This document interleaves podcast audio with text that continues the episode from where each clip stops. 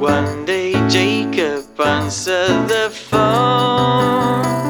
What he heard was God in his own person. A trickle of sweat ran down his cheek. So he couldn't breathe, he could not speak.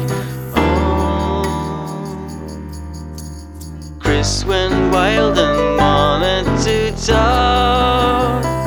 Jack stood still and called us a rock. And I thought to myself, what a shame. The song about telephones again. Oh.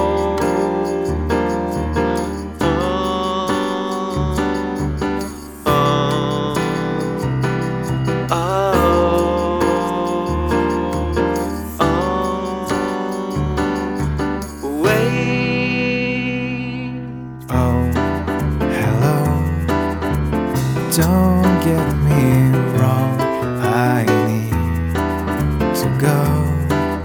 I'm sorry I didn't let you know.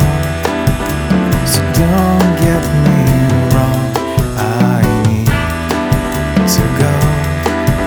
I'm sorry, but that's your song. The next day we try to forget. The tour went on, we had no regrets. But deep in our spirits we felt blessed. And some would astonish too, I guess.